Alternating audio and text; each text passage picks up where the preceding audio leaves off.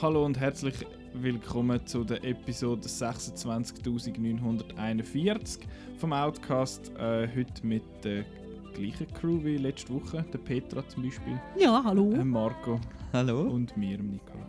Ähm, genau. weil- Stimmt die Episodenzahl? Oder? Ja, ja, wir, wir kommen aus der Zukunft, Ah. aus dem Jahr, was ist das dann, etwa 3012. Äh, Vielleicht, ich, müsste, ich habe jetzt äh, nicht ausgerechnet, wie lange das, ich weiß nicht mehr, in der Zeit, wo wir jetzt sind, weiß man nicht mehr, was für ein Jahr das ist, aber man nimmt immer noch ein äh, Mikrofon vom Jahr 2019 auf. Das ist ein bisschen skurril. Aber äh, ja, nein, äh, regulär wäre es die Episode 90. Und der, der super tolle Joke, den wir jetzt da gemacht haben, ist, äh, weil wir heute über Zeitreisefilme schwätzen.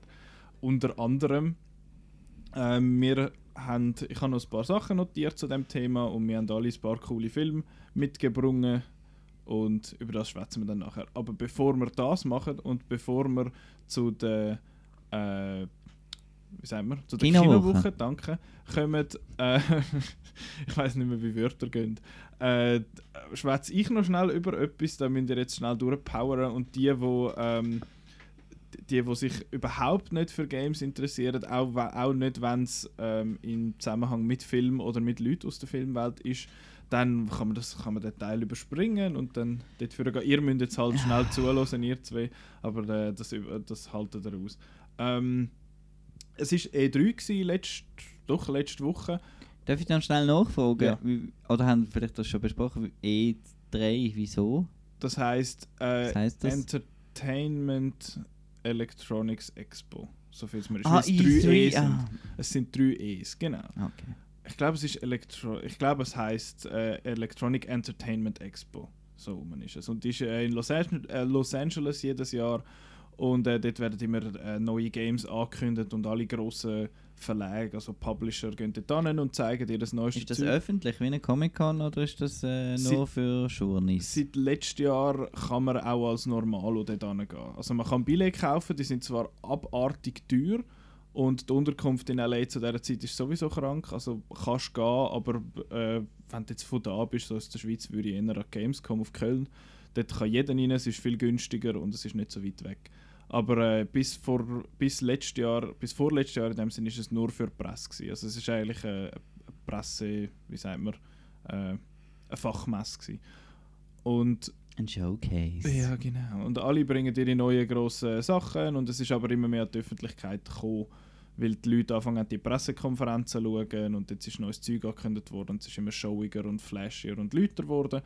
Ähm, und jetzt das mal hat es paar coole Sachen gegeben und ich habe mir eigentlich so ziemlich alles oder sehr vieles zumindest notiert, wo irgendwo durch mit Film zu tun haben, mit, äh, mit den Games.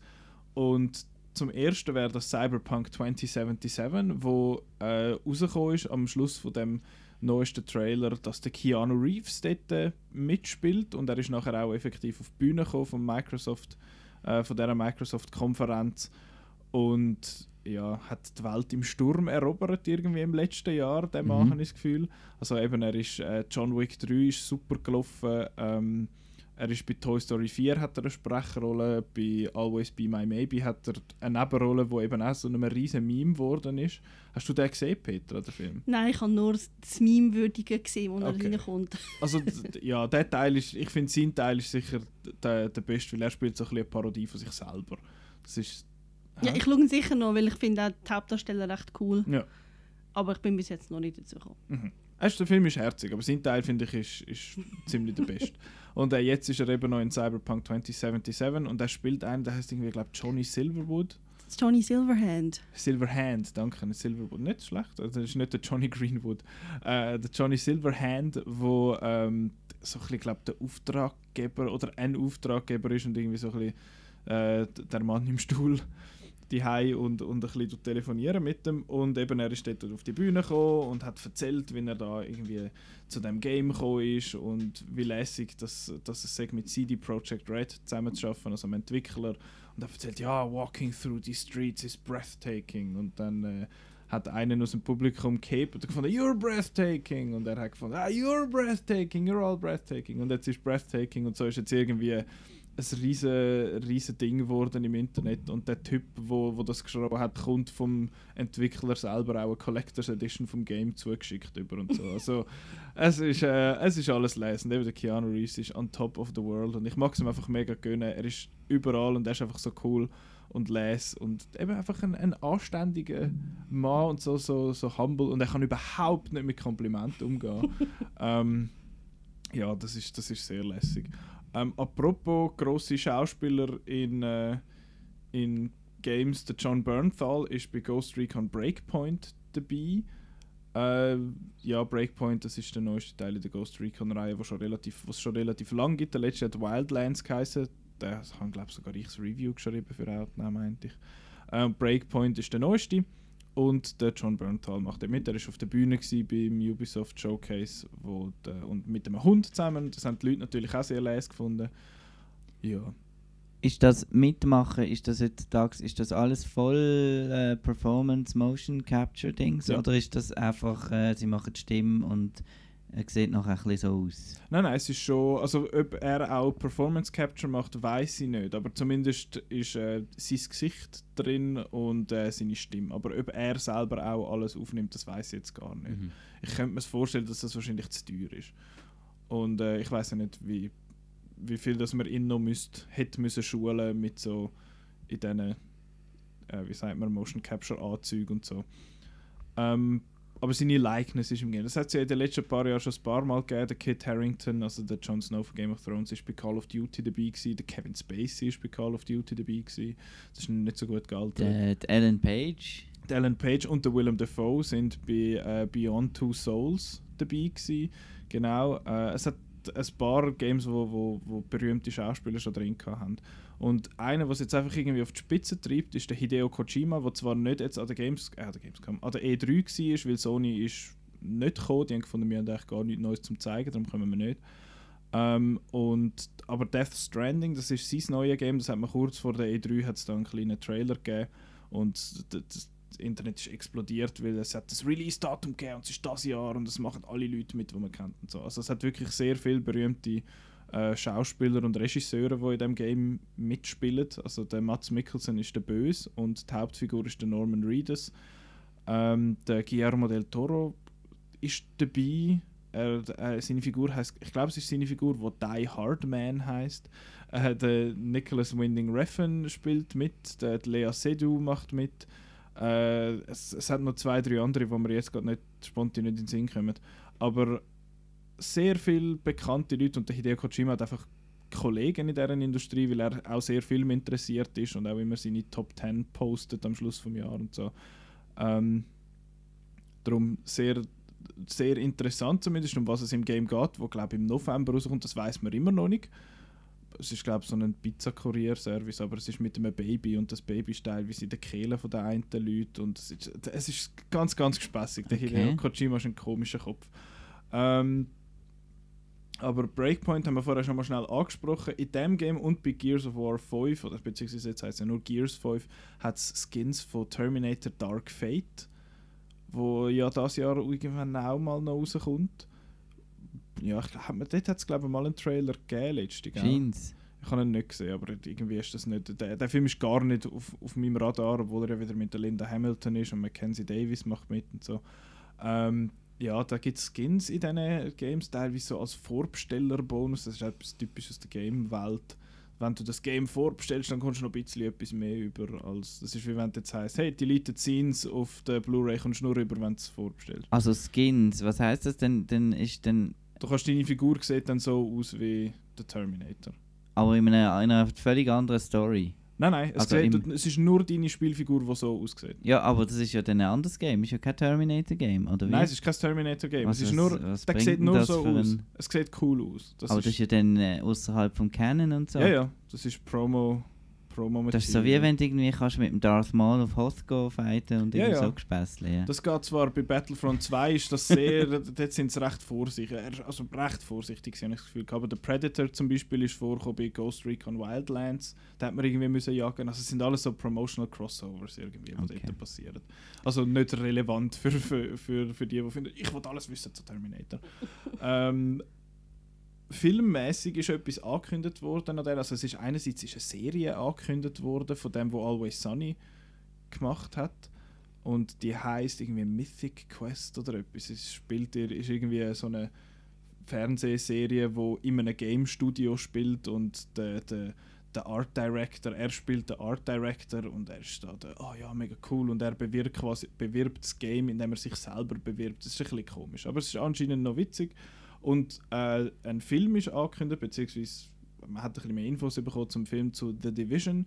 Das ist ähm, ein, ein Game, wo jetzt der letzte Winter, also letzten Herbst, der zweite Teil rausgekommen ist. Und da gibt es jetzt einen Film davon, das hat man schon gewusst. Und der David Leach macht den, der Atomic Blonde und Deadpool 2 gemacht hat und jetzt in dem Sommer bringt, äh, bringt er Hobbs Shaw raus. Also von dem her könnte er noch passen. Der Jake Gyllenhaal und Jessica Chastain sind so ein bisschen äh, die berühmten Leute, die mitmachen. Und es ist angekündigt worden zu dieser Konferenz von Ubisoft, dass der von Netflix vertrieben wird oder, überhaupt, produziert wird. Er ist jetzt, glaube ich, einfach noch in der Pre-Production, also der wird nicht heute oder morgen rauskommen. Äh, ja, die Story von der Division ist eigentlich recht spannend für, ein, für, einen, für einen Film. Mal schauen, was daraus macht. Hat eigentlich recht gutes Talent dahinter, aber das hat bis jetzt irgendwie noch nicht geheißen äh, in der Welt der Gamefilm. Und was noch interessant ist, was man noch gesehen hat, das ist äh, das Avengers Game von Square Enix. Square Enix hat bis jetzt, also das Studio hat, also es ist Crystal Dynamics, das ist, sind die, wo, wo das Game machen und die haben bis jetzt Dings gemacht.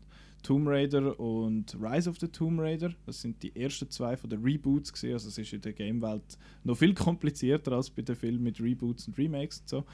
Ähm, Genau, und das, das Game, das sieht irgendwie mega bland aus. Du hast, glaube ich, auch kurz etwas, hast du auch etwas gesehen einfach von dem? Also ich habe einfach ein paar Bilder gesehen und es sieht furchtbar aus. Ja, es ist einfach ein hässlicher Style. Es, ist, ja. es sieht ganz grusig aus und es wirkt eben bland und irgendwie so seelenlos halt. Und es hat irgendwie mit dem MCU zu tun, aber trotzdem wieder nicht, weil es ist ganz komisch. Der blöde Spruch ist mir auf der Zunge gelegen. Aber ja, Was das Film auch scheiße ausgesehen. Ja, ja, ich schon Äh, wenn man ein, ein Marvel-Game möchte spielen, dann kann man.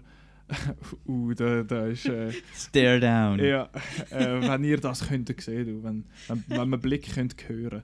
Nein, äh, wenn man ein gutes Marvel-Game möchte spielen, dann äh, PlayStation 4 posten und Spider-Man spielen. Das ist offenbar sehr, sehr, sehr cool. Apropos. Ja. Ähm, so konsolenmäßig ist da nichts Neues angekündigt oder so? Halbe. Also Microsoft ist ja gross dort und sie haben eine neue Konsole für nächstes nächstes Jahr angekündigt, dass sie mhm. Holiday 2020 ah, das riesen Beast und krass und mega cool und so. Das werde ich mir dann wieder, werde ich mir dann wieder posten. Aber jetzt so die neuen Games und so, die gehen alle noch PS4. Das ist alles das ist noch PS4 noch und Xbox One Generation und sogar Nintendo Switch. Das ist auch sehr ein leises Gerät. Gell, Marc? ja, ja, nein. Weißt, ich bin immer, ich sehe immer, jetzt ist es langsam abgeschrieben, PS4. Ja, ja. Dann ist immer so ein bisschen vielleicht, vielleicht einmal zum Staubfangen bei mir daheim. Mhm. mhm. Ja. ja, die gibt es mittlerweile recht günstig. Weil äh, jemand, der Games hat, der, ja, ich müsste ja nichts kaufen. Genau, dann könnte ich dir da zum Beispiel. Spider-Man könnte ich dir sogar ja. auslehnen, das habe ich sogar. Das würde mich schon noch interessieren. Genau. Ähm, und zu guter Letzt noch schnell Star Wars Jedi Fallen Order. Yes. Das ist äh, das neue Game von Respawn Entertainment. Das sind die, die Titanfall und Titanfall 2 gemacht haben. Und Apex Legends, aber das ist äh, ein Quatsch. Finde ich, Battle Royale. Ja, das sind alles Begriffe, die euch eh nichts sagen, aber äh, Titanfall ist sehr ein geiles Mac-Game. Alle gegen alle, Battle Royale, oder? Ja, basically, genau. Aber da spielst du Dreier-Teams. Weil Gründe. Ähm, und bei Jedi Fallen Order spielt man einen Man, wo, ähm, wo, wo so ein Jedi ist. also, wir haben gerade schnell äh, ein, ein kleines technisches äh, Fumbling Nein, es, es spielt, äh, Jedi Fallen Order spielt nach der Order 66. Das ist ähm, ja Dings Marco, das ist ja dort, wie sagen wir dort, wo das Empire alle Jedi Versucht auszurotten. Genau. Genau. Und das kommen aber immer wieder ein paar hinführen, wo, wo doch nicht umgenietet worden sind. Also der Obi-Wan ist ja theoretisch einer von denen. Oder? Ja, und der Ezra und der Kanan und Spoiler für Rebels und so. Also ich Mhm. finde, das ist ein Aspekt, der ein bisschen, ein bisschen blöd ist bei Star Wars. Irgendwie, irgendwie, irgendwie, wenn sie einen brauchen, dann finden sie immer Ja, noch irgendeinen Jedi. Ja, der gibt es jetzt noch. Der heißt, der heißt irgendwie. hat sich versteckt dort bei Order Ja, ja. 66. Ja, ja, der heißt jetzt irgendwie White Guy McQuack oder so. Ich weiß nicht, wie er wirklich heißt, aber er wird gespielt vom, sagen wir. Cameron Monaghan. Dankeschön. Ähm, der, der Bock, der, der Krieger behauptet zwar, er sieht aus wie ich, aber das finde ich stimmt gar nicht. Äh, ich habe mich eben immer ein bisschen aufgeregt darüber, dass sie einfach so einen generic Dude genommen haben als Hauptfigur und der Bock findet, der sieht aus wie du und ich finde ja Messi für nichts. Ähm, ja, und eben er ist ein, ein Jedi bzw. ein, ein Force-User und muss vom Empire flüchten und muss ein bisschen Leute zusammenschlagen. Und der, was vielleicht noch interessant ist, so der, Bogen zu dem Film und zu der Serie schlägt er mit dem Saw Gerrera, wo vorkommt, wo man jetzt in dem Trailer gesehen hat. Äh, ja, so viel mir ist nicht gesprochen von Forrest Whitaker, aber jemandem, der so tut, als wäre er der Forrest Whitaker. Wahrscheinlich haben sie zu wenig Geld für den. Ähm, wer will den Burgalet sagen? Jetzt habe ich es gesagt. Das muss man einfach Hast du es irgendwie- schon gesagt? Juhu!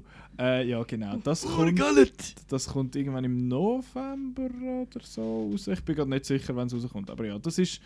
Äh, das, der, der Trailer hat irgendwie nicht so. Hat irgendwie nicht so toll ausgesehen, aber ich denke, es wird cool. Man hat gehört.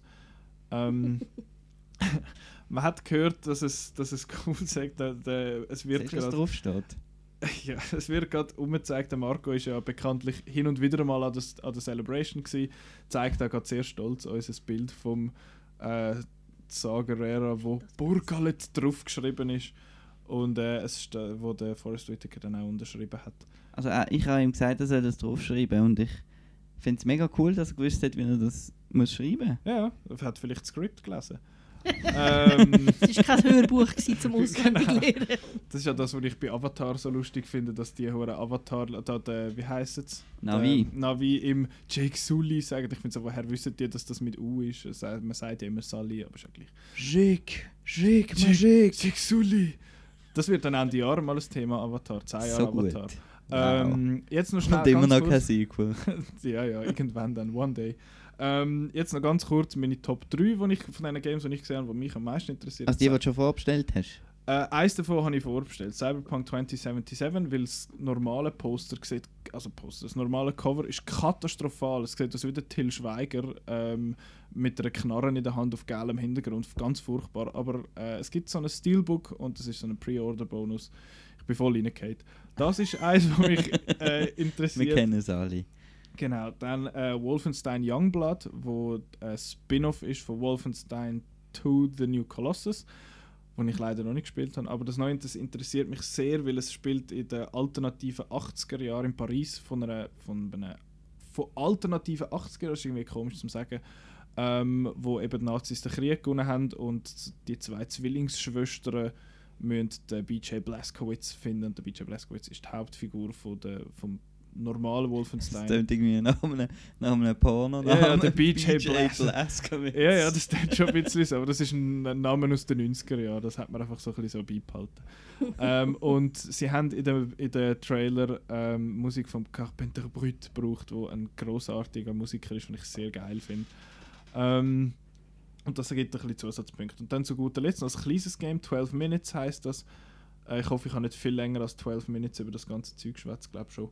Ähm, das ist so ein Groundhog Day Thriller, wo ähm, ja, wo in einem Haus spielt, so viel es mir ist, und es passieren alle möglichen Sachen man muss einfach immer wieder den Tag durchleben, zum ähm, ja, zum nachher das, das Puzzle lösen und den, den Thrill miterleben.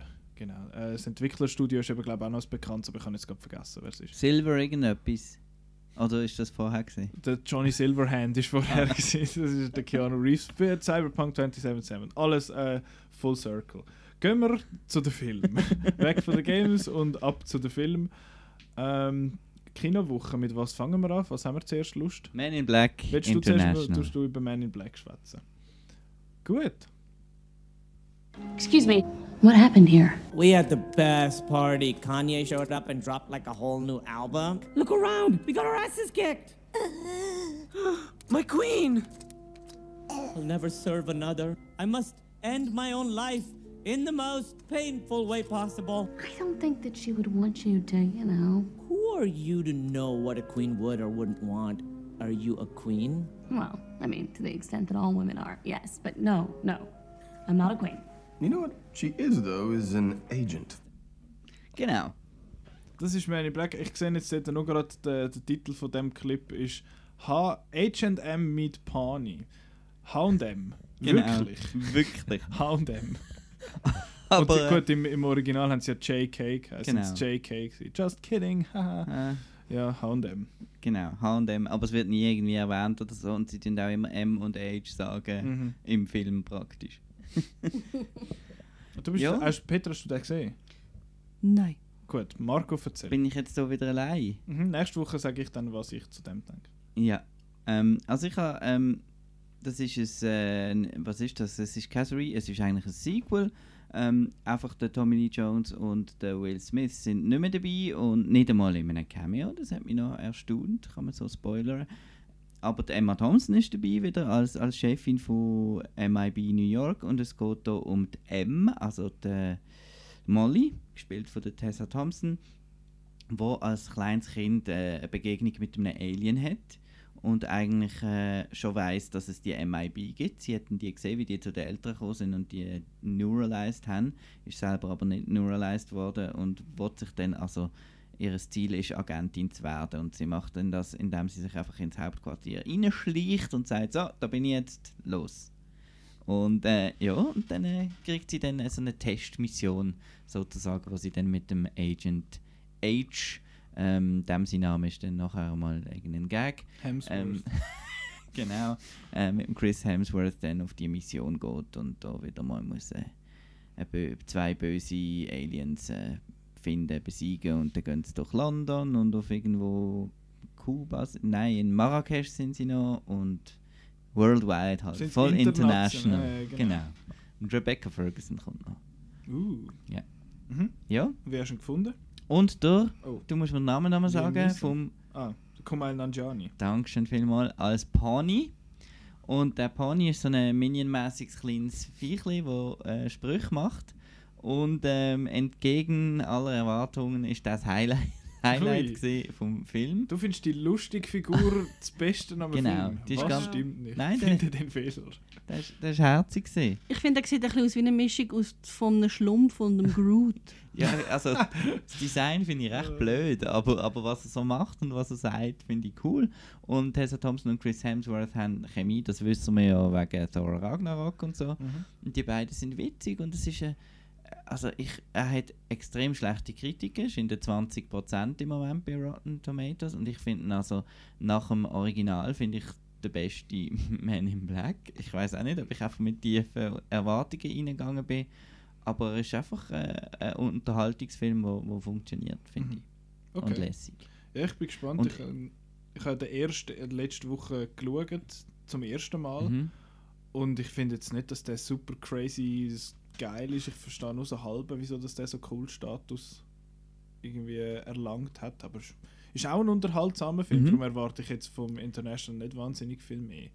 Ja, er ist unterhaltsam, er ist einfach der, schon von der Machart ein bisschen, moderner und so. Und nein, ich sie echt coole Knarren? cool gefunden. Ja, Gut. sie haben ein ganzes Auto aus Knarren, was sie können auseinandernehmen Und ich habe es cool gefunden und ich habe das Gefühl, das Publikum hat es vor allem auch cool gefunden. Also ich denke vor allem, er ist jetzt recht ähm, äh, gefloppt äh, bis jetzt. Was man jetzt kann sehen beim Box Office ist sogar mit dem neuen Chef irgendwie ist noch nicht klar, wer auf Platz 1 kommt und beide haben fast nicht eingenommen. Avengers Endgame. Äh, ja, und ähm, aber ich habe das Gefühl, gehabt, so im Publikum, es hat ihnen recht gefallen, die Leute, und sie haben nachher den Plausch gehabt und das ist Okay. sicher so ein, ein Word-of-Mouth-Film, wo vielleicht noch, wo vielleicht alle noch sagen, ja, das ist noch, das ist noch unterhaltsam gesehen. Mhm. Aber eben, der ist bei den Kritikern nicht super Nein, gar gut nicht. angekommen. Es ist halt oft so ein bisschen, so ein bisschen äh. Nicht einmal, dass er schlecht sagt, sondern dass er einfach so ein bisschen meh.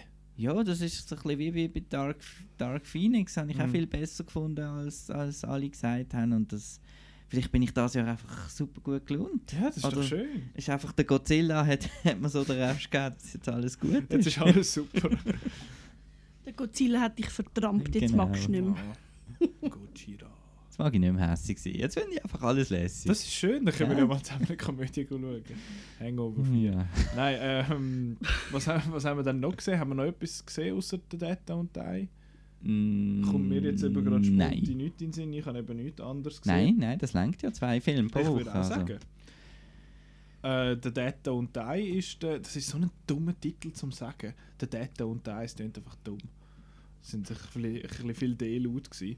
Aber äh, das ist der neueste Film von Jim Jarmusch, wo man kennt, wo wir letzte Woche schon kurz darüber geschwätzt haben. Der hat äh, Ghost Dog gemacht und Only Lovers Left Alive. Äh, Patterson ist sein letzter gewesen, Mhm. wo vor drei Jahren oder zwei Jahren rausgekommen ist, noch nicht allzu alt, mit dem Adam Driver. Und der Adam Driver macht jetzt auch da mit. Er und der Bill Murray spielen Polizisten in so einem kleinen Dörfli namens Centerville. Und sie und Chloe Savini, wo das ist die Polizeiforce in dem Sinne, in, dem, in dieser Kleinstadt, in dem Sinne, also in dem Dörfli.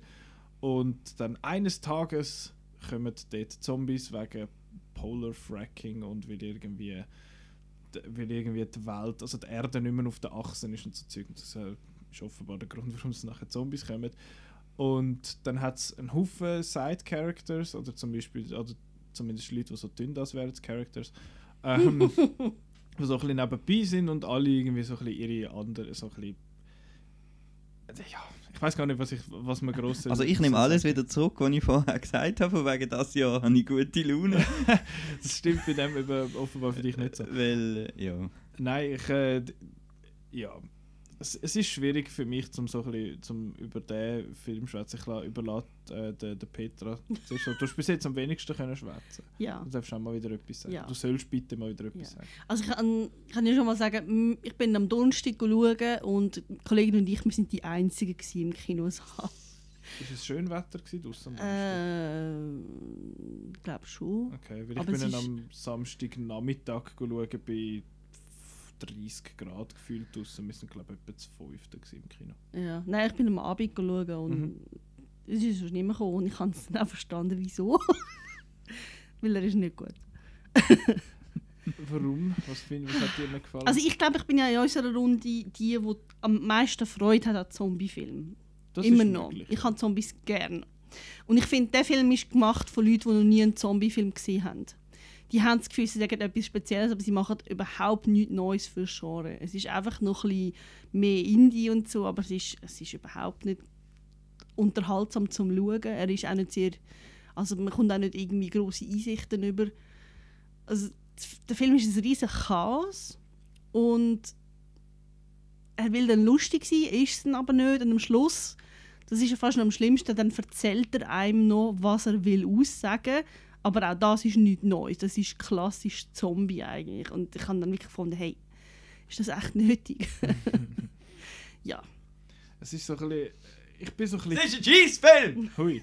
äh, ich, bin, ich bin sehr torn, was der Film angeht. Weil ich habe das Gefühl, wenn man, wenn man sich auf einen Jim Jarmusch-Film einlädt, dann weiß man wahrscheinlich, dass man vom Tempo her nicht einen, einen super fokussierten und schnell erzählten Film überkommt. Das ist einfach nicht seine Art. Und er sagt ja selber, es gibt so ein Zitat von ihm, wo er sagt, Life doesn't have a plot, why should, have, why should movies? Dann finde ich so, ja, ja, okay, selbsterklärend eigentlich. Aber das finde ich eigentlich interessant. Ich habe den einen Film von ihm, den ich gesehen habe, Down by Law, habe ich sehr lustig gefunden. Und da habe ich jetzt auch Sachen, die ich sehr fest, also nicht sehr fest, aber die ich recht witzig gefunden habe. Und gewisse Sachen in dem Film haben mir gefallen. Eben das, das, das Metamäßige ist zwar einmal ein bisschen aufgesetzt und irgendwie so aus dem Nichts gekommen, aber es hat einen Moment gegeben, wo ich es recht lustig gefunden habe. Ähm, gewisse Zombie-Sachen, wo der eine Zombie dort äh, Fußball spielt und so, was heißt, ah, Zombies gehen zu dem zurück, was sie am liebsten hatten, äh, bevor sie gestorben sind und so. Dort ha- habe ich noch ein paar witzige Sachen, ein paar Sachen noch lustig gefunden. ja, aber das ist auch schon irgendwie seit Dawn of the Dead da, in den 70er. Also Ja, das ist kann nichts schon sein. Neues. Das kann schon sein. Ich sage nicht, dass es neu ist. Ich das habe ich noch witzig gefunden. Ähm, aber was er halt hat, eben er, er versucht, es wirkt so, als hätte Jim Jarmusch einen Mainstream-Film machen, hat es aber irgendwie nicht ganz verstanden.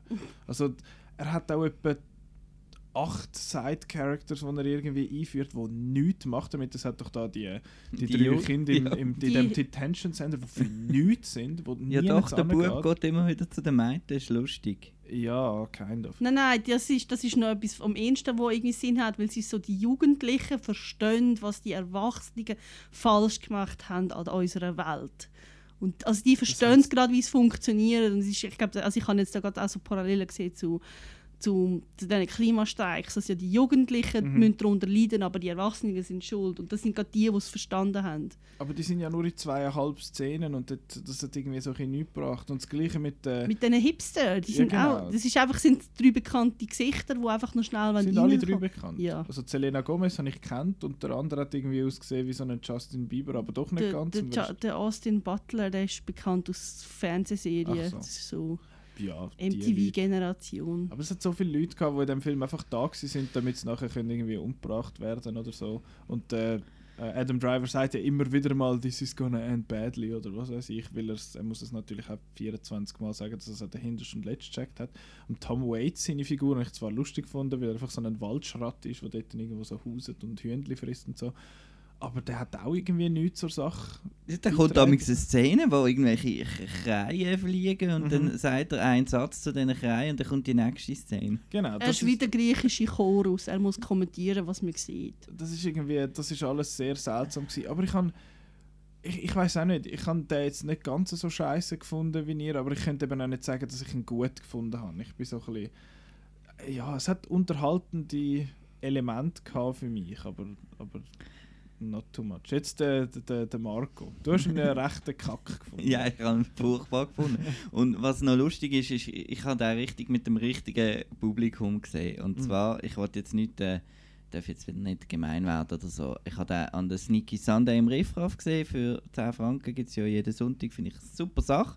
Und es gibt ja so ein bisschen das, das Riffraff-Publikum, oder? Das, das, wie man sich so vorstellt, ein das Klischee. Und das ist dann auch anwesend gewesen. Und ähm, darum auch, wie du gesagt hast, äh, mit dem, einen Mainstream-Film machen, das ist jetzt so gesehen, dass äh, eben, oder dass er noch nie einen Zombie-Film gesehen hat, die, viele von diesen Leuten, die das sind jetzt schauen, die Jim Jarmusch-Fans sind, haben auch noch nie einen Zombie-Film gesehen und die sind nachher irgendwie schockiert vom Blut und so. Ich habe viel so Kommentare gehört nachher, also jetzt hat es also schon ein bisschen übertrieben da und, und, und so. Und äh, ja, ich habe das noch witzig gefunden, dass eben der, der Film wahrscheinlich eben für beide Publikum nicht wirklich so toll Genau, funktioniert. genau. Für Zombie-Fans ist es zu langsam und zu, zu skurril und für die, die, die Indie-Fans ist es zu blutig und hat zu viel Genre Zu Mainstream äh. Mainstream-Elemente drin. Ähm, und das Schlimmste habe ich einfach äh, gefunden, ich finde, ähm, ich habe nichts gegen das langsame Tempo und gegen den äh, verschrobenen Humor, aber das ist für mich so ein bisschen Sitcom-Writing gewesen. zwar in dem Sinn, dass du eigentlich immer die Pointe so hast können vorauszitieren. Zum Beispiel, was sie da bei, denen, bei dem Mord im Diner ähm, reingehen, einfach dreimal der gleiche Joke und eben so immer so die Running Gags haben mich wahnsinnig aufgeregt, auch mit dem, mit dem Song, der immer kommt und Mhm. Einfach äh, und so unlustig, eben so ein bisschen verkrampft und eben gar nicht ja, auch nicht irgendwie intelligent. Eben, wie du gesagt hast, das mit, mit den Zombies, äh, Siri Nattel und so weiter, das ist, ja, super. Ja, nein, das, ist, das habe ich mir eben im Kino auch überlegt, für wer ist der Film? Weil er wirkt irgendwie so für niemand wirklich. Mhm. Das habe ich irgendwie schade gefunden. Ähm, aber was ich persönlich sehr lustig fand, ist der Tilda Swinton, ihre Rolle. Die ist, äh, ihr Akzent ist sehr witzig, gewesen, so ein bisschen schottisch und ich habe das Gefühl, Aber recht mal schlecht. So, schon? Ja. Ist das schlecht? Mhm. Schon? Ich habe das Gefühl, es ist nicht mal so mies gewesen. Hätte wahrscheinlich schlechter können sein, so... Äh, So äh, ein Huntsman, Winter's War, äh, äh, der Chris Hemsworth. Jessica Chastain. Oder das. Ja, nein, und äh, auch sonst ihre Rolle habe ich sehr lustig gefunden, wie ihre Arc in Anführungszeichen abgeschlossen wird, ist einfach etwas. Aber äh, ja, das ist, das ist ein bisschen komisch. Nein, ich weiß auch nicht. Das ist. Ja, ich finde den Film nicht, nicht schlecht, aber ich verstehe absolut all das Zeug, was ihr zu dem Film sagt. Der Caleb Landry Jones hat ja noch mitgespielt und wie heißt der, der, der Danny Glover, der auch noch so halb äh, irgendwie. Steve Buscemi, dabei- alle der Steve sind Buscemi ist noch dabei. dabei, obwohl Keep America White Again habe ich sehr, sehr lustig gefunden, wo auf seinem Hut steht. Ich habe eigentlich das Beste gefunden, den Cameo-Auftritt von Iggy Pop. Das ist ja so. Genau, das ist wirklich so, oh, schau, der Iggy Pop. er sieht nicht mal viel anders aus. Ja, als eben, Ja, das er ist genau normal. so aus. wie Ja, Iggy das Pop ist aber auch so, aha, machen wir den als Zombie. Ja. Und äh, eben die Meta-Sachen, ähm, ich habe mich gerade verschluckt. Ich sterbe jetzt dann und komme als Zombie wieder. ja.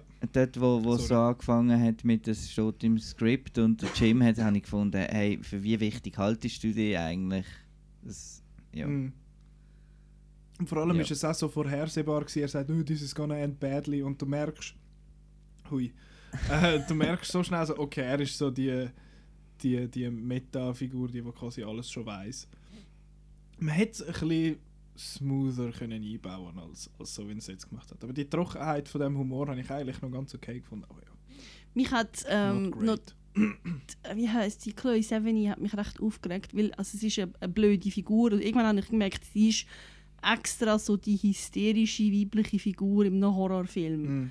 So das, was in, in anderen Filmen irgendwie so eine, wie heißt sie? Jessica Carpenter, die aus Alien und so. Wie heißt die? Uh, das wissen wir. Das Alien und so. Ja, im Alien hat es doch zwei Frauen.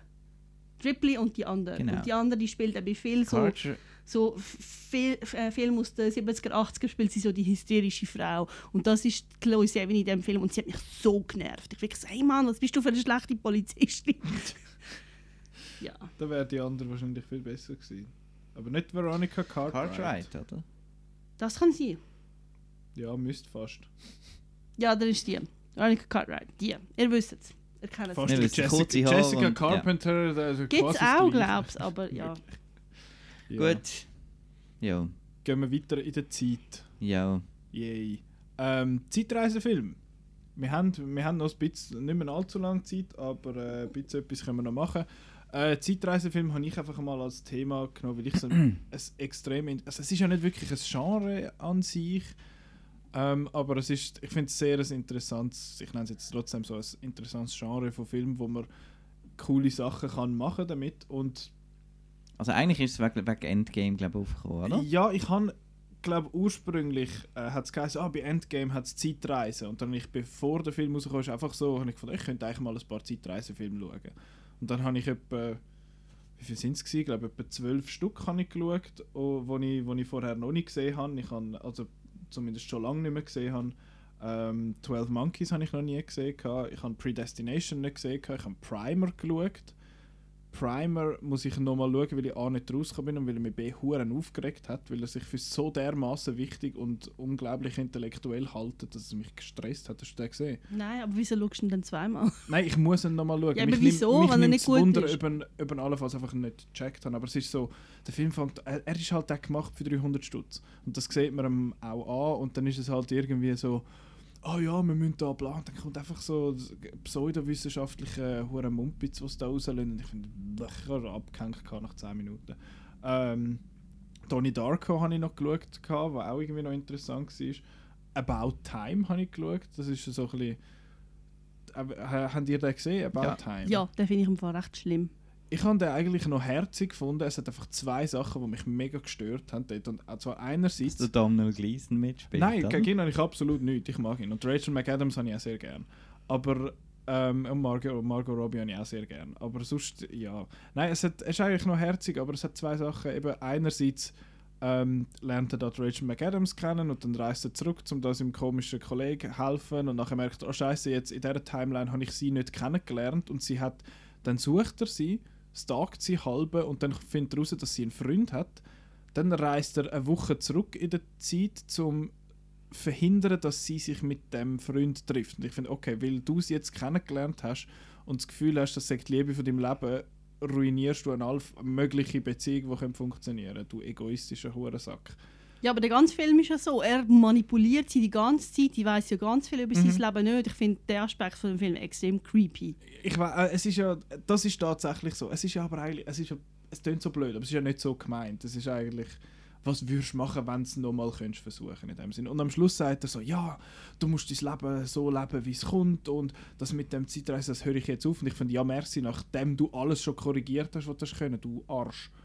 ja, das, das hat mich so ein bisschen, habe ich ein bisschen komisch gefunden. Aber The Time. Traveler's Wife, hast du nicht auch noch gerade geschaut? Nein, den habe ich nicht geschaut.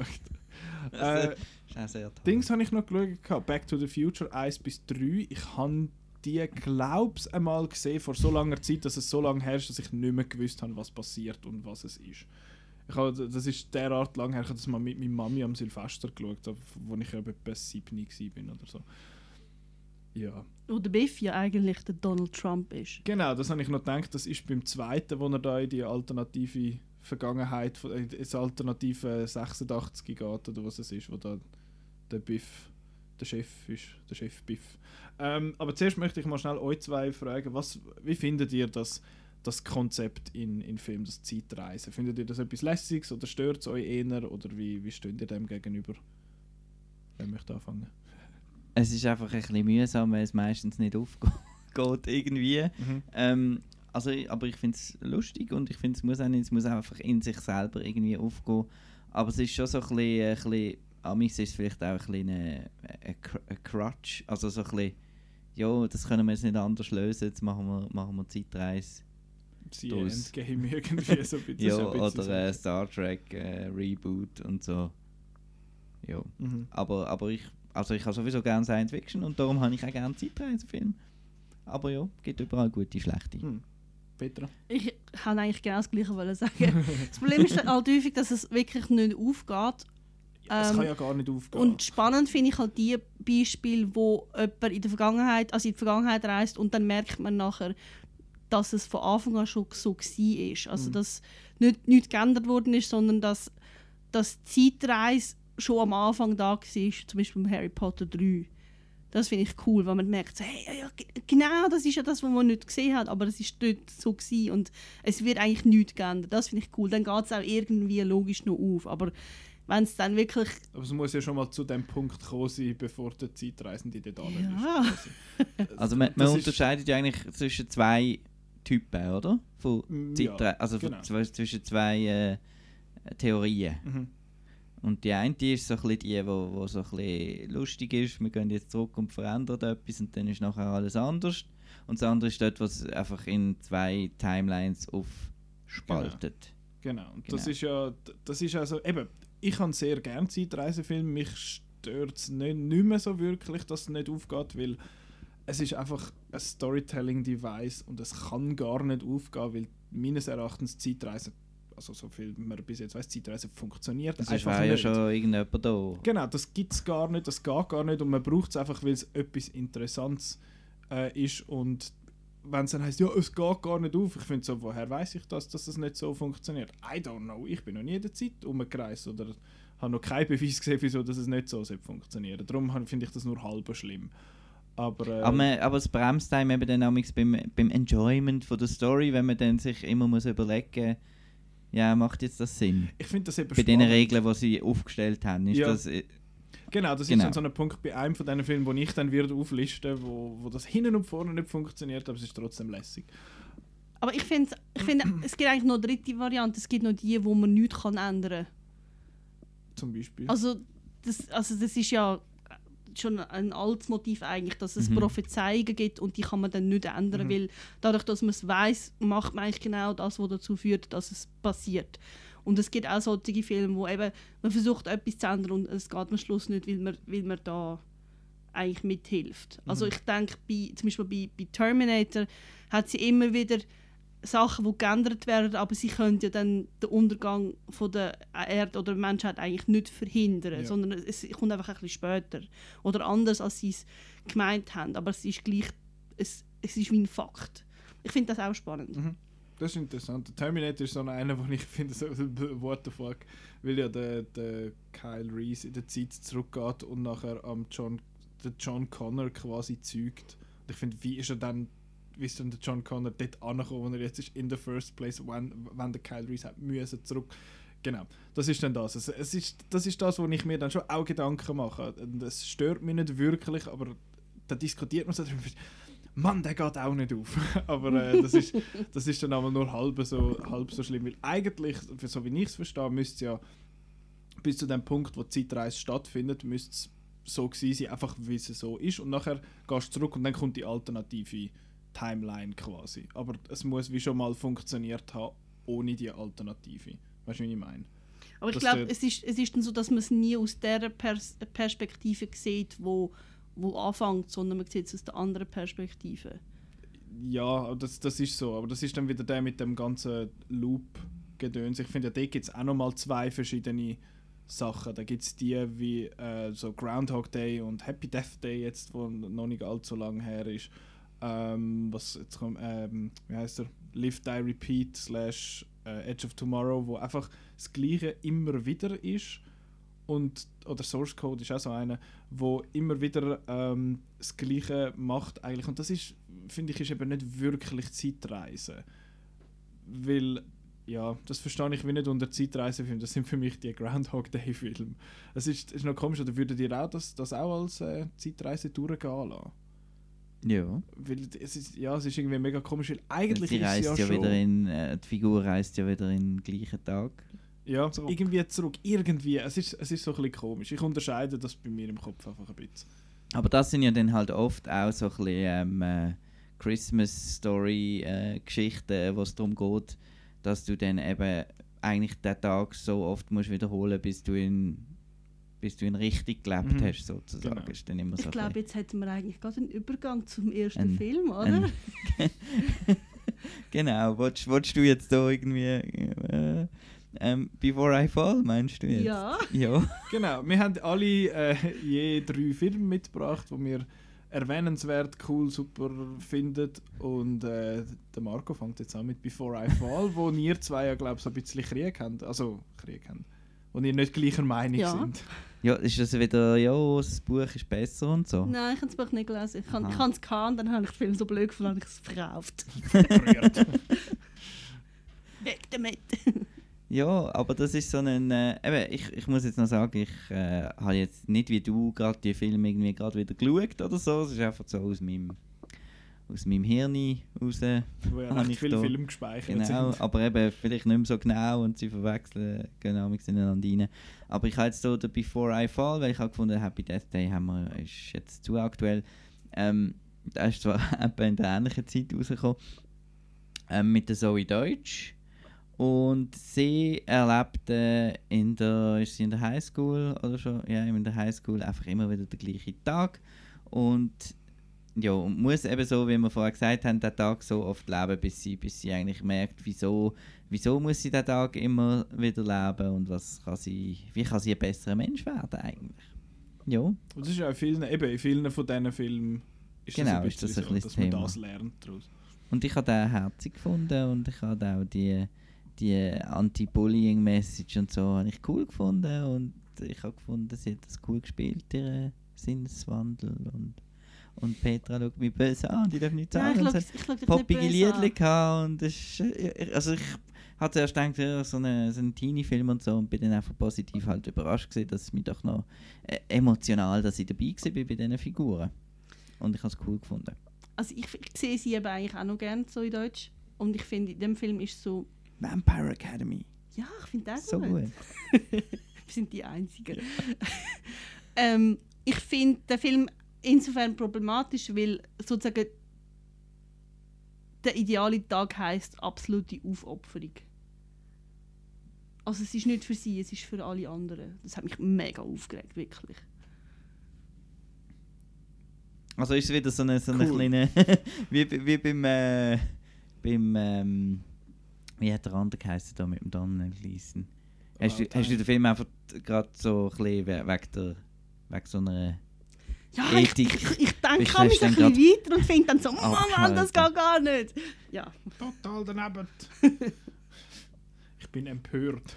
empört. Was ja. hast denn du für einen Film mitgebracht? Weißt du es noch? Äh, ja. Ähm, wie soll ich vorgehen? Chronologisch. Wie du willst. Also der älteste Film, den ich kann, ist ähm, Bill and Ted's Excellent Journey. dafür. das ist auch einer, den ich geschaut habe. Noch. Den habe ich als Kind mit meinem Bruder tausendmal geschaut. Und immer wieder geschaut, immer auf Deutsch. oh, volle Kanahashi. ähm, und ja, für die, die nicht kennen, es geht um zwei Hänger. Der eine ist der Keanu Reeves, der andere ist der äh, Alex Winter. Und sie sind beste Kumpels und sie möchten eine Band machen, aber sie können überhaupt kein Instrument spielen. Und dann Ähm, sie sind recht schlecht in der Schule, weil sie sind wirklich doof. Und Wie dann ihre Band? The Wild Stallions. Wild Stallions, genau. Und dann heisst es eben, wenn, wenn sie die Klasse nicht bestehen, dann muss der Ken Reeves, also der Ted, muss in die Militärschule gehen. Und dann kommt irgend so ein Typ aus der Zukunft in einer äh, Zeitmaschine, die aussieht wie eine Telefonkabine.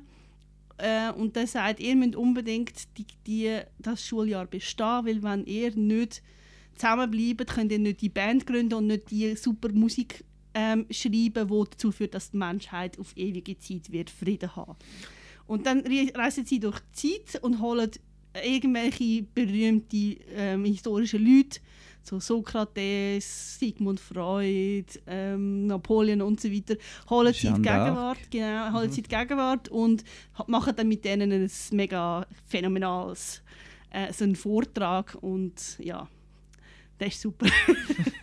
Sehr sinnfrei, aber, aber wirklich lustig und der hat ja, wir haben einfach, also ich habe den als, als kleines Kind gesehen und der ist, kann man immer wieder schauen. Meinst du, ist das ein Grund, wieso dass du den so gut findest, dass du den einfach halt früher 100'000 Mal gesehen hast? Weil ich, hans- ich, Ich finde ihn immer noch gut. Es ist einfach, es ist, es ist auch so ein bisschen halt so das Zeitgefühl von Ende 80er, Anfang 90er und so ein bisschen einfach Mhm. So Spaß Film ohne gross irgendwie dass man gross muss Hirn anstellen und so. Also ich habe ihn erst vor letztem, letztem wieder mal gesehen, ich finde ihn immer noch gut. Mhm. Ich habe eben zum ersten Mal gesehen, jetzt letzte, und ich habe schon das Gefühl, dass er recht ein Produkt von seiner Zeit ist. Einfach, wie er, wie er so ist und so. Ich, ich finde, er ist, er ist noch charmant halt, wie, was die da so machen. Und die zwei Leads sind irgendwie noch witzig. Es ist zwar, ja, wow, dude, äh, be excellent und so. Das ist alles so ein bisschen Wayne's. World. Das ist alles so ein bisschen Catchphrase halt. Und das ist, das ist, das ist witzig. Ich habe gefunden, so, was, what the fuck, was macht ihr da für ein Hurenseich? Aber es ist, ich habe jetzt den noch charmant gefunden, aber wieso hast denn du den nicht gern, Marco?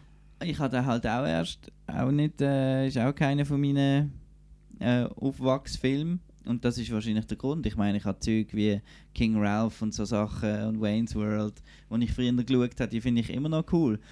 Auch wenn sie genau gleich doof sind wie Mhm. Bill und Ted. Aber da habe ich jetzt halt einfach äh, erwachsen geschaut. Und da habe ich einfach gefunden... Ja, nein.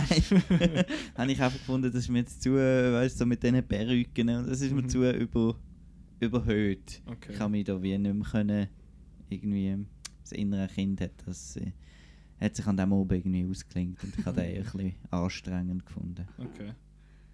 Aber, Ja. Ich, ich habe den noch, noch witzig gefunden. Aber eben, es gibt ja noch den zweiten. Es gibt eine Fortsetzung, wo sie gegen den, gegen den Tod müssen Spiele spielen Bogus Journey heißt Genau, und nächstes Jahr kommt noch der dritte Teil, Bill and Ted Face the Music. Da geht es ja darum, dass sie den Song, der da die Welt soll retten immer noch nicht geschrieben haben. Weil sie nicht können. Ähm, dann mache ich mal noch meinen ersten. Und zwar äh, mache ich als erstes den grössten und bekanntesten, den ich habe. Und zwar habe ich Back to the Future genommen. Ähm, und ich, weil ich habe den eben erst gerade auch frisch wieder geschaut und gerade sofort ins Herz geschlossen. Also vor allem der erste, zweite, finde ich, macht immer noch Spaß. Der dritte ist ein ein Seich. Ähm, aber ich habe den richtig, richtig gut gefunden. Ich finde, er funktioniert eigentlich recht gut. Das Zeitgereise geht eigentlich recht gut. Also für, für die, die es nicht wissen, es geht um den Marty McFly und das spielt in des, im Jahr 1986 oder 85 und er trifft dort äh, den Doc Brown und dann reisen die zusammen zurück in die Zeit. Ich habe wieder vergessen, warum. Aber, ähm, dass sich die Eltern kennenlernen.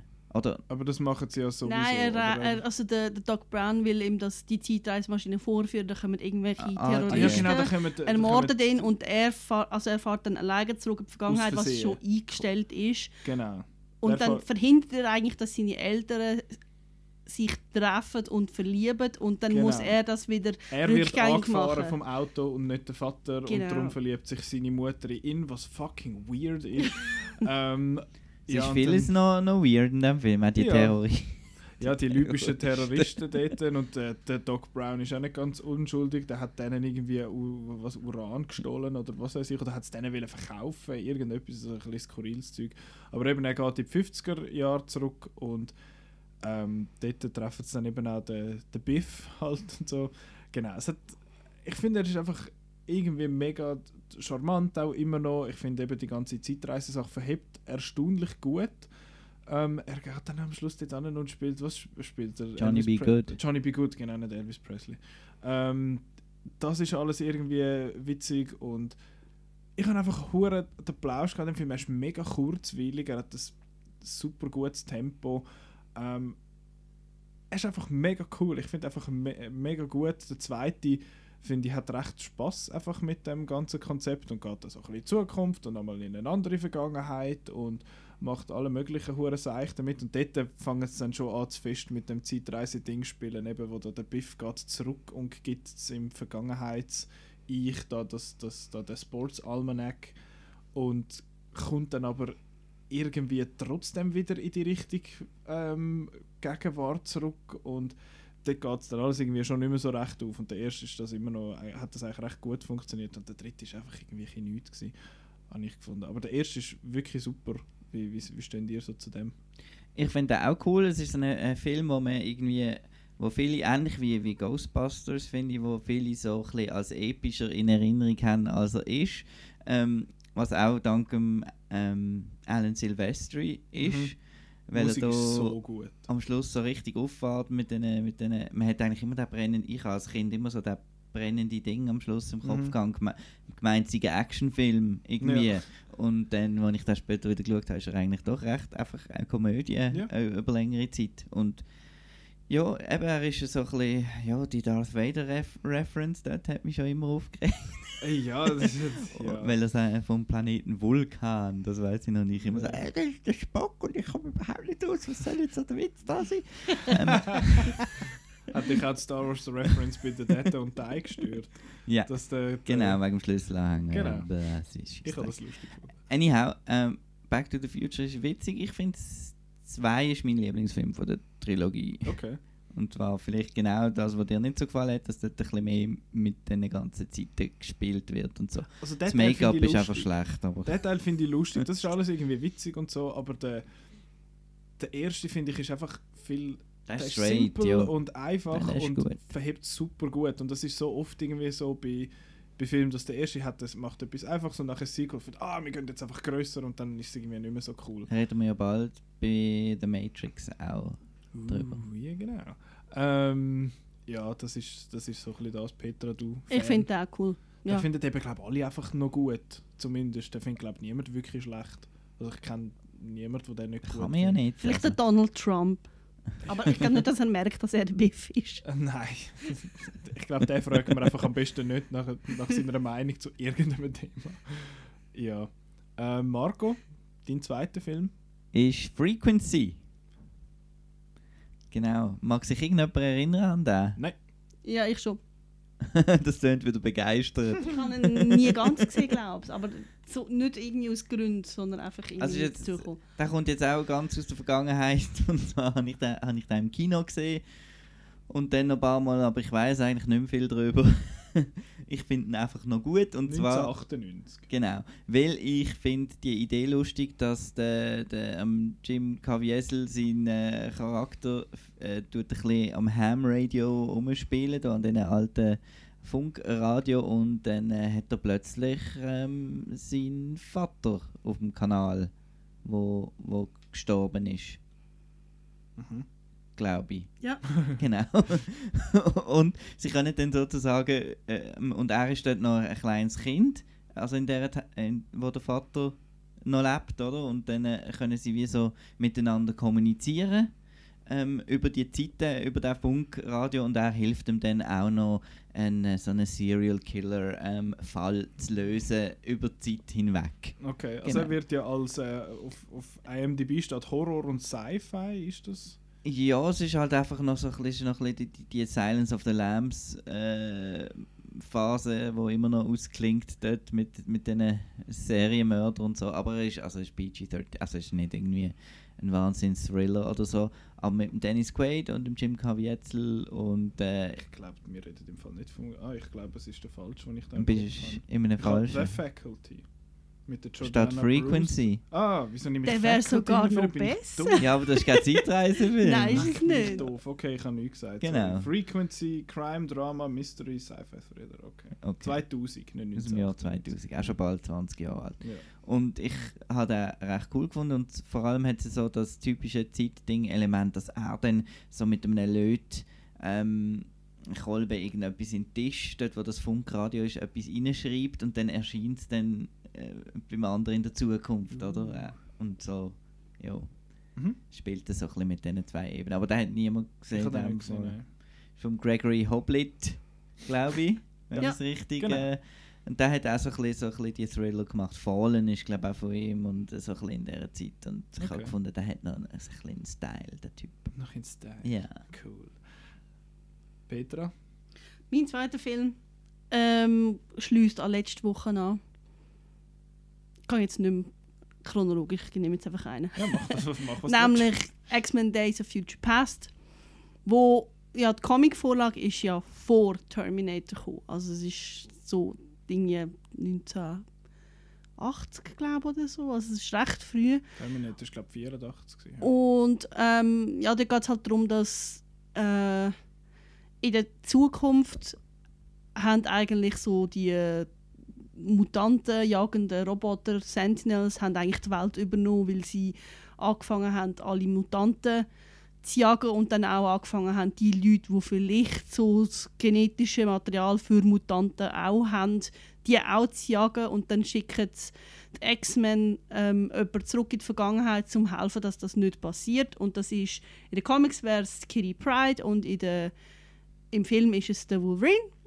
Und ähm, dann ist sozusagen der junge Wolverine, beziehungsweise jung in Anführungs- und Schlusszeichen, der, der Wolverine von 1973 mit dem Bewusstsein vom Wolverine von der 2020er oder so ähm, kämpft mit den X-Men in den 70er darum, eben, dass das nicht passiert. Und das ist ein wirklich cooler Film. Ähm, ja, ich würde sagen, das ist so der, der letzte wirklich große und gute X-Men-Film, wo nicht ein, ein Einzelfilm ist wie Logan oder so. Ja, das war cool. Gewesen. Das ist 2014. Ja, meine ich. 2014.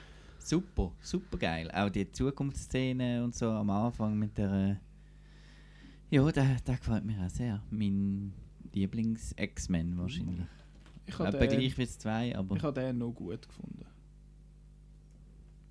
Ähm, ja. Es gibt noch von dem einen, einen Rogue-Cut, weil sie haben. Ähm, das war die Tür, die zugegangen ist. Ähm, Überall, wo haben. eine Tür zugeht, geht auch wieder eine auf. Uh, oder das Fenster. Oder man stirbt in diesem Raum und dann ist es vorbei. ähm, der Brian Singer hat Anna Paquin ganz aus dem Film rausgeschnitten, wo auch drin gewesen wäre. Und im Nachhinein haben sie dann einen Rogue Cut rausgegeben, wo sie alles drin war, wo aber nicht eigentlich nichts zu der Geschichte bringt. Ich finde ihn eigentlich recht viel schlechter. Und sie, sind einfach, Okay. ähm, sie gehen dann noch die Rogue aus irgendwie der Gefangenschaft befreien und dann sterben einfach alle X-Men, die am Schluss sterben, sterben einfach dann schon. Und es sind einfach ein paar Szenen verschoben und ähm, ein paar neue, aber es bringt überhaupt nichts. Also Okay. darum, Das war mal ja der, schauen. der Film, der quasi die beiden Timelines zusammengebracht hat. genau, das, Das, das ist, habe ich eigentlich recht cool das ist gefunden. wirklich cool gewesen. und auch, also dass sich eigentlich alle in der Zukunft müssen opfern damit die in der Vergangenheit das Richtige können machen dass das in der Zukunft gar nie passiert. Mhm. Das ist alles ein bisschen komisch, und zeitreisig-mäßig, aber cool noch. Ja, habe ich auch noch gut gefunden. Ja. Bin ich dran wieder? Ja. Looper. Äh, das ist der, Looper ich ist super. Genau, das ist der, den ich äh, äh, angetönt habe vorher, weil der geht hinten und vorne nicht auf. Aber äh, das ist der, der zweite große Film von Ryan Johnson, glaube nach, also nach Brick. Und ist mit dem Joseph Gordon-Levitt und ähm, Bruce Willis. Ist Brothers und, äh, Bloom nicht vorher gesehen. Aber nicht. der erwähnt natürlich niemand. Genau. Obwohl der so toll ist. Genau. Äh, und Emily Blunt macht auch noch mit. Und äh, es geht darum, dass es in der Zukunft, also in der ähm, 2044, wo jetzt der Film spielt, glaube ähm, ist die Zeitreise noch nicht erfunden, aber in der Zukunft wird es dann erfunden sein und dann schicken es Leute äh, zurück aus dieser Zukunft, um die quasi, bös gesagt, entsorgen. Und dann gibt es einen Punkt, wo der, der Loop, also der sagt Close Your Loop, wenn dann sie selber die, die, Zukunftsperson, also die Zukunftsversion von der, der Looper selber retour geschickt wird und von sich selber umgebracht wird. Das nennen sie dann eben Close the Loop. Und dann ist äh, dort vorbei und dann können sie mit dem Geld, das sie verdient haben, noch ein bisschen leben. Und einer, der, der Paul Dano, lässt seinen Loop quasi säckeln und der Joseph Gordon-Levitt hilft ihm und er lässt seine, er, der Bruce Willis ist Zukunfts, der Zukunfts Joseph Gordon-Levitt, wie heißt diese Figur? Ich habe es schon wieder vergessen, Walter vielleicht. Ähm, und ähm, ich glaube Joe. Auf jeden Fall kommt er, kommt er retour und haut dann ab und nachher will, will der, der Bruce Willis aus der Zukunft, wo er ist, ist der, der die ganze Zeit die Loops schließt, der Rainmaker. Er heißt Joe. Ja, er ist, ist mega gefährlich und er will verhindern, dass es den, dass es den gibt und darum geht er dann suchen und der Joseph Gordon-Levitt will das verhindern. Ähm, ja, der Film ist... ist jetzt komplizierter tönt als der Film dann Ja, es ist, es ist, es ist, es ist also reine, rein Storytelling einfach nicht ein Gimmick, aber ein Storytelling-Element. Einfach um die Geschichte zu erzählen, braucht er das Zeitreisen. Und er möchte eigentlich gar nicht, dass man zu fest über das Zeitreisen selber nachdenkt. Äh, er kommt dann eben gleich nicht ganz los davon. Einmal, aber ich finde, er macht mega viele interessante Sachen mit dem. Eben an Paul Dano in Loop, wo ähm, abhaut und nachher fangen zum Art Nassen abschneiden und Zeug reinritzen in die Arme und schneiden den Füße ab und Beine ab und so. Funktioniert das? Wahrscheinlich nicht, aber es ist einfach, äh, ich finde es ist einfach eine mega coole Idee, wie man das so machen kann. Und eben, es geht schlussendlich alles überhaupt nicht auf. Er bricht seine eigenen Regeln die ganze Zeit, aber ich finde es nicht schlimm. Ich finde, er ist immer noch mega unterhaltsam, ist cool, sieht cool aus, ist cool gespielt und funktioniert zwar nicht, aber funktioniert eben doch irgendwie. Ist euch das auch so ein bisschen aufgefallen? Ich finde ganz schlimm, wie sie am Jordan Go Joseph Nase. Gordon Levitt sein Gesicht verhunzt haben in diesem Film. Das geht gar nicht. Ja, du schaust den Film und findest einfach, was haben die mit deinem Gesicht gemacht? Ja, und das sieht nicht aus wie der Bruce Willis. Also das ist so es komisch. ist nur die Nase, die vorne so ein bisschen flacher ist. Aber äh, sie haben doch auch bei The Walk gesehen, doch auch mega ja. komisch aus. Der Joseph, der JGL, wie ihn Kollegen nennen. Wahrscheinlich nicht. Darum sind wir keine Kollegen, er und ich. Nein, ähm, ja, ich finde... Mega cool. Äh, Marco, du bist auch Fan. Ich bin auch Fan. Ähm, ich bin vor allem auch Fan von, dass er so cool wie zwei, zweiteilt ist. Also dass dann da plötzlich wie ein anderer Film anfängt, mhm. sobald er dort äh, auf, dem, auf dem Feld ist, bei der, bei der Emily Blunt. Genau. Und dass er so ein bisschen so ein bisschen Wachowski-mäßig, Anime-orientiert crazy geht mit dem mhm. Kind und so. Und ja, ich, ich finde es lässig, wenn es so ein bisschen gesponnen ist. Mhm mir hat das eben auch gefallen, das Element. Eben, es geht nicht auf. Man, man muss jetzt nicht böse E-Mails schreiben, finden, aber das geht gar nicht. Ich weiß. Ja doch, schreiben die E-Mails. Ja, genau. Nein, es gibt, äh, es gibt ein Video auf, auf YouTube, das geht glaube ich etwa 5 Minuten, äh, darf ein Film seine eigenen Regeln brechen. Und eigentlich finde ich, sollte man das ja nicht, weil man stellt die ja auf, um die nachher ja, zum, um sich nachher daran halten, aber der bricht jetzt die so die ganze Zeit und braucht es einfach als Stilmittel, darum ist es eigentlich wieder okay. Finde ich sehr spannend. Weiter, letzte, der dritte. Äh, Arrival. Genau. Das ist jetzt so ein bisschen nicht die Gimmick. Also ich, habe versucht, ein bisschen verschiedene mhm. Zeitreisen, weil es ist eigentlich kein Zeit, Zeitreisefilm, oder?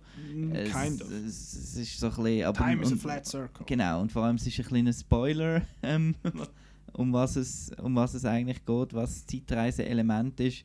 Aber es geht ja vor allem da auch ja um Spruch und dass eben Zeit auch und und und und und und, und Er hat jetzt gerade Kreis gemacht. Genau, es ist alles ein Kreis, alles ja, geht rundum. Die Schrift und, von den Aliens ist auch ein Kreis. Und gleichzeitig ist es auch noch so ein bisschen, ähm, würdest du jetzt das machen, auch wenn du schon weißt, dass es dann nachher irgendwie nicht gut rauskommt, mhm. ist dir das trotzdem wert und so.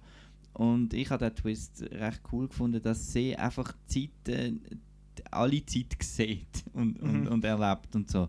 Und das ist auch clever gemacht mit den Hints und so, ähm, mit der Tochter und ähm, wenn du das zweite Mal schaust, bekommst du noch viel mehr daraus raus, oder siehst so ein bisschen genau, was er machen will. Und ich habe einfach die Idee von der Wahrnehmung von der Zeit habe ich so noch nie gesehen und darum finde ich, gehört das schon noch in die, Mhm. in die Diskussion heute. Genau. Ich hätte jetzt den auch genommen, wenn du ihn nicht Ah, okay. genommen hättest. Also der gehört da rein, finde ich, auch wenn er nicht ein klassischer Zeitreisefilm ist, aber er hat ja nicht nur ein interessantes Konzept, was Zeit angeht, sondern auch was Mhm. Sprache angeht. Genau. Die Sprache in dem Sinn von diesen Aliens sieht aus wie nichts, was wir bis jetzt gesehen haben. Ist auch nicht von einem Linguist gemacht, die Sprache, sondern von einem Graphic Designer. Darum sieht das alles so cool aus. Ich finde den Film absolut fantastisch. Ich bin ein grosser Fan von dem. Du? Ich habe nicht gesehen. Ui, den kannst du mal noch schauen. Der ist wirklich, Ja. Der ist wirklich super. Der gefällt mir extrem gut. Und an Marco auch. Das finde ich schön. Super! Wenn uns hey. mal ein Film beiden gefällt, das ist doch toll. Petra, dein letzter? Mein dritter Film ist nicht so ganz angesehen wie The Arrival, und zwar wäre das wohl der Butterfly Effect. Mit Oh, dem wow, jetzt, Mit jetzt dem- ist der umgekehrte Before I Fall, du. mit dem ersten Kutscher. Und zwar geht es dort um einen, wo der ist aufgewachsen, er hat immer wieder so, so wie so Lücken in seiner Erinnerung, weil, wo er irgendwas gemacht hat, und er kann sich nicht daran erinnern. Und dann findet er irgendwann so Tagebücher von sich selber, wo er dann merkt, wenn er sich mit denen befasst, kann er zurückreisen in seine eigene, also in seiner eigenen Geschichte kann er zurückgehen und Sachen machen und ändern. Und er, er hat, ähm, es geht vor allem um seine Freundin, also er hat eine, eine Freundin gehabt aus, äh, in seiner Kindheit und er merkt dann, dass, ähm, dass sie und er irgendwie mal beim Spielen im Keller von der ihrem Vater missbraucht worden sind. Und dann geht er zurück und verändert das und dann verändert das immer wieder seine Gegenwart. Also einmal irgendwie hat er keine Arme und kein Bein mehr und einmal ist irgendwie der, der Brüder von, der, von dieser Freundin tot oder einmal ist sie irgendwie Prostituierte oder irgendwie drogenabhängig und so und er versucht dann immer wieder das zu verändern und es ist es ist wirklich also halt einfach so ein Thriller, aber es ist noch lustig zum Schauen.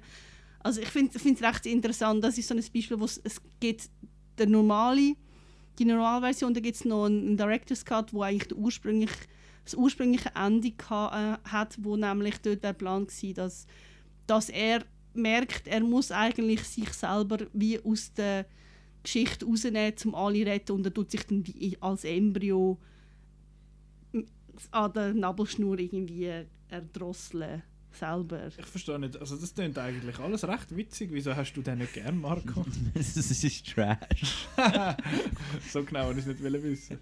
Ja, doch. Es ist, nein, so, so ein bisschen, mir ist der absolut so äh, wirklich trashig übergekommen, melodramatisch, irgendwie zwischen Seifenoper und Groschenroman und so ein bisschen, ich habe das nicht so gespürt. Okay. Nein. Das klingt eigentlich noch interessant. Ich hätte es glaube auch etwa 34 Sequels gegeben, nicht? Mindestens zwei Sequels, glaube ich, aber nicht mit dem ersten Kutscher, Mhm. sondern Und auch. Direct to. Weiss nicht was. DVD, Fernsehen. So. Ja, das klingt noch interessant. Jetzt bringe ich Ist- noch einen, einen, einen, einen letzten. Den haben glaube ich ihr beide nicht gesehen. Und zwar ist das ein, ich glaube es ist ein spanischer Film oder ein Mhm. mexikanischer Film, Time Crimes. Ähm, der, der Regisseur heißt Nacho Vigaldo. Vigalando. Vigalando sogar, nicht Vigaldo. Verdammt. Nein. Wieso weißt du das besser das als wie ich? Hidalgo. Weil er äh, Colossal gemacht hat, Ah, wo ja, genau, großartig stimmt. Das ist. ist ja der Ad mit der Anne Hathaway, Genau. wo du super findest. Genau. Von dem her müsste ich schon mal noch. Ja, Ja. ich muss den Koloss noch schauen, ich kann nicht die äh, Mhm. Nacho ist übrigens Kurzform von Ignacio, für die, was interessiert.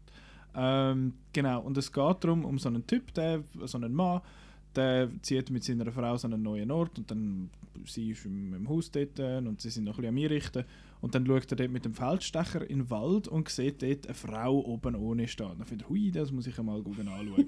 und dann geht er dort an und dann wird er irgendwie äh, dann wird er abgeknippt, äh, beziehungsweise dann sticht ihm so ein komischer Typ, sticht ihm eine, äh, eine Schere in die Schulter und dann verfolgt er den und dann kommt er zu so einem Typ und rennt dann irgendwie davon und dann kommt er irgendwie zu so einem random Guy, wo ähm, ihn dann in der Zeit zurückreisen lässt und zwar nur etwa eine Stunde. Und dann macht er recht weirde Sachen mit dem. Also es ist so ein Film, wo ja, er, er versucht nicht wirklich so realistisch zu sein, aber ich finde, er, er macht das Loop-mäßige uh, gut, weil du siehst das und dann findest oh fuck, jetzt kommt das, noch. ah, das haben wir ja vorher schon mal gesehen und so. Und es ist wirklich einer, wo je länger das er geht, desto verreckter wird weil du findest, ach scheiße, es kommt nochmal eine Ebene dazu und es ist nochmal etwas und nochmal etwas.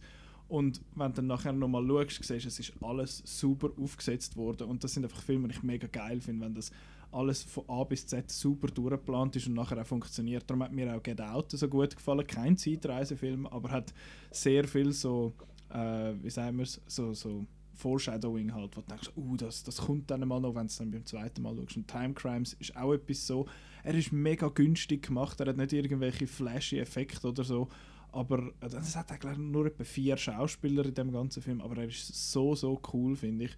Er funktioniert mega gut, ist spannend bis zum Schluss und verhebt am Schluss meines Erachtens auch recht gut. Er ist so ein bisschen, äh, aber am Schluss finde ich so, fuck, okay, welchen ist jetzt welcher? Ich komme nicht mehr draus. Aber man kann das Ganze dann ein bisschen entwirren und es verhebt eigentlich recht gut. Ich finde den Film extrem cool.